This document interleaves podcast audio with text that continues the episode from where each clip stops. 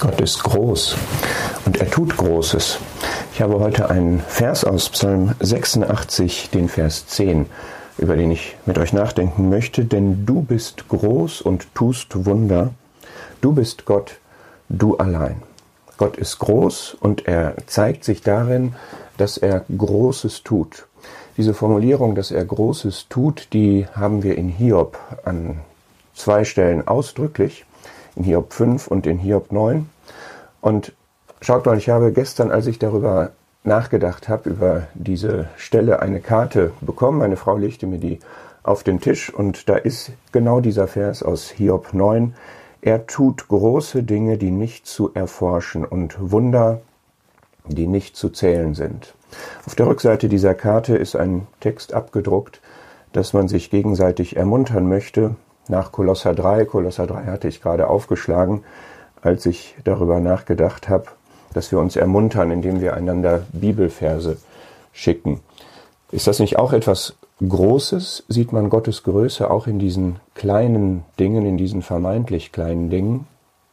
Ich glaube schon.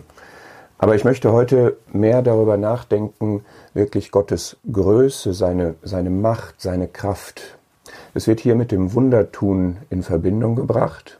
Und wir haben gestern ja schon darüber nachgedacht, Wunder sind nicht unbedingt diese spektakulären Dinge.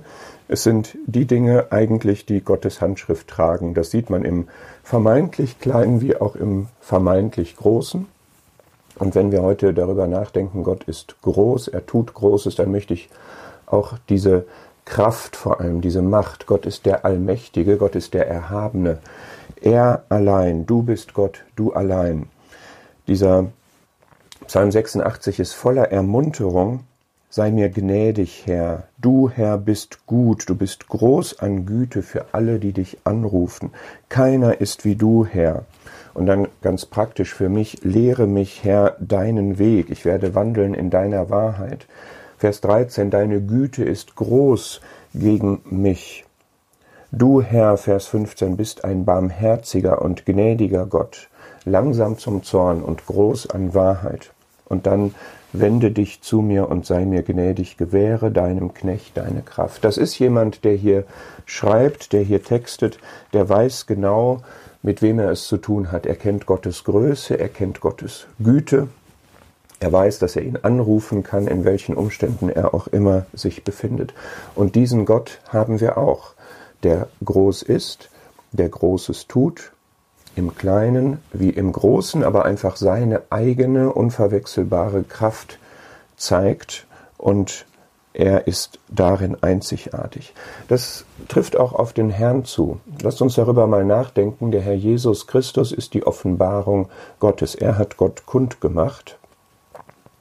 Und er ist auch dieser Große und dieser Erhabene, dieser Allmächtige, der da geboren wurde als Kind, das war der Schöpfer. Und er hat sich aber erniedrigt.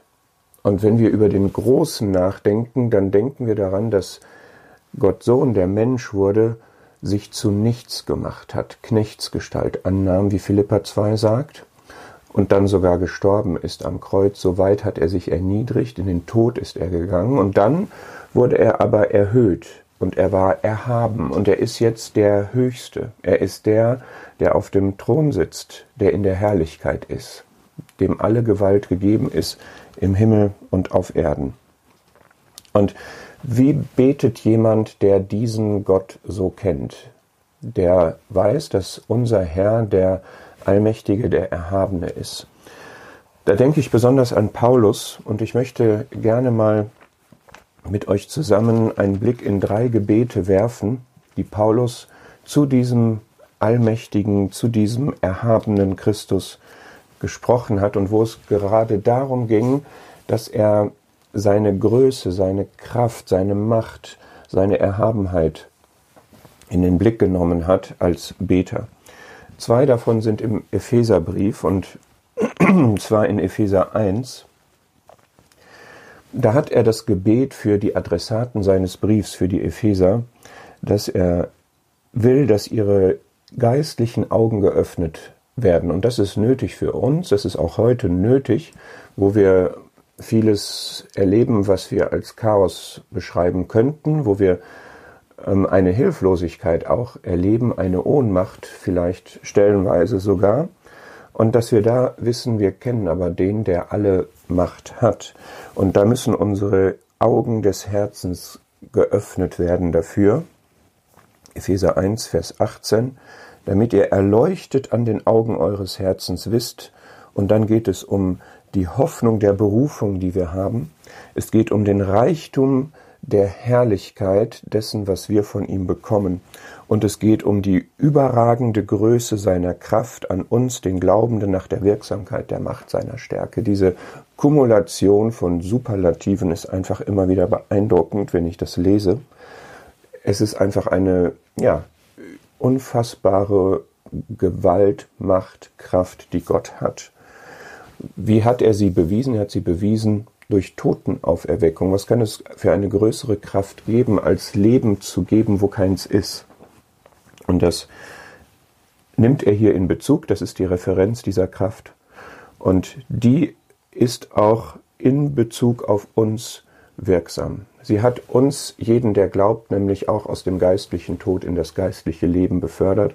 Und auch wir werden diese Kraft der Auferstehung einmal erleben wenn wir zu ihm entrückt werden oder wenn wir aus dem körperlichen Tod auferweckt werden, um zu ihm zu gehen. Das ist die Kraft, die ist immer da. Und jetzt sagst du, ja, okay, das sind jetzt so diese Stationen, das ist die Errettung jetzt, die ich habe, das ist die Errettung am Ende des Weges, aber in meinem persönlichen Leben, was ist denn da? Und da ist Kapitel 3, Vers 16, wo Paulus wieder, ja, mir geht es jetzt darum, hier betet jemand zu dem großen Gott, der große Dinge tut. Er betet hier nämlich, damit er euch gebe, Epheser 3, Vers 16, nach dem Reichtum seiner Herrlichkeit mit Kraft gestärkt zu werden durch seinen Geist an dem inneren Menschen. Das ist etwas, was eine Kraftentfaltung hier und jetzt in unserem Leben ist, und zwar die innerlich ansetzt. Natürlich kann Gott seine Kraft auch einsetzen, um uns äußerlich zu bewahren. Oft genug erleben wir das. Und das ist auch ein Gebetsanliegen, was wir haben können. Wir können Veränderung erbeten. Und das ist wichtig und nützlich und gut. Und hier liegt der Fokus darauf, es geht um die Stärkung an dem inneren Menschen, dass wir innerliche Kraft, Zuversicht, Hoffnung, Zuspruch bekommen für das, was ansteht, für die Herausforderungen, die auch heute da sind. Das, und das ist das Ziel dieses Gebets, dass der Christus durch den Glauben in euren Herzen wohne, indem ihr in Liebe gewurzelt und gegründet seid, dass uns das ganz bewusst ist, was, die, was der Anker unserer Beziehung zu Gott ist, nämlich die Liebe von ihm angenommen zu sein. Und dass der Christus, der in uns ist, Galater 2, Vers 20, dass der sich auswirkt und dass er in uns, in unserem Herzen wohnt und sie erfüllt und sie prägt. Und eine weitere sehr schöne Aussage, und da kommen wir zum Kolosserbrief, ist auch wieder ein Gebet in Kolosser 1, dass Paulus dafür betet, dass die Kolosser, Kolosser 1, Vers 9, erfüllt sein mögen mit der Erkenntnis seines Willens in aller Weisheit und geistlicher Einsicht, um würdig des Herrn, um würdig dieses Herrn, dieses erhobenen, erhabenen Herrn, der den Vorrang hat vor allem, um dessen würdig zu wandeln, zu allem Wohlgefallen, in jedem guten Werk fruchtbringend und wachsend durch die Erkenntnis Gottes. Also ihn zu erkennen und dadurch Frucht zu bringen und zu wachsen in jedem guten Werk. Wir haben trotz aller Einschränkungen, die wir im Moment haben, Möglichkeiten, gute Werke zu tun und das sollen wir machen. Und dann kommt wieder diese, dieser Bezug auf diese Kraft und Macht, gekräftigt mit aller Kraft nach der Macht seiner Herrlichkeit. Ja, was zeigt uns das, was der Paulus gewusst hat über die Macht des Herrn, der ihm da begegnet war in diesem großen Licht, was den Glanz der Sonne überstrahlte, wo er zu Boden gegangen war und wo er einfach nur beeindruckt war und sein ganzes altes Leben ist in den nächsten Tagen von ihm abgefallen sozusagen. Er hat sich bekehrt, er hat die Augen geöffnet bekommen für diese Macht und Herrlichkeit und Größe des Christus. Das ist das, was uns stärken soll. Das ist der große Gott, der große Dinge tut. Ja, es ist ein großes, uns innerlich zu verändern. Es ist ein großes, uns innerlich zu stärken. Es ist ein großes, uns zu erfüllen mit seiner Liebe und mit seiner Herrlichkeit. Das sind große Dinge, die Gott auch heute tun möchte.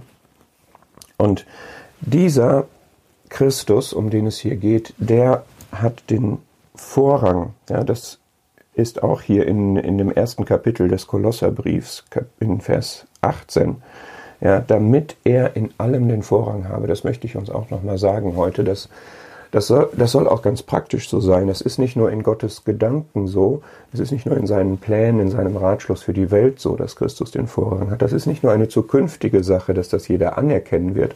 Das ist auch eine praktische Sache für mein Leben, für heute, dass er dieser, der auf dem Thron ist, dieser, der erhaben ist über alles, dass er den Vorrang hat.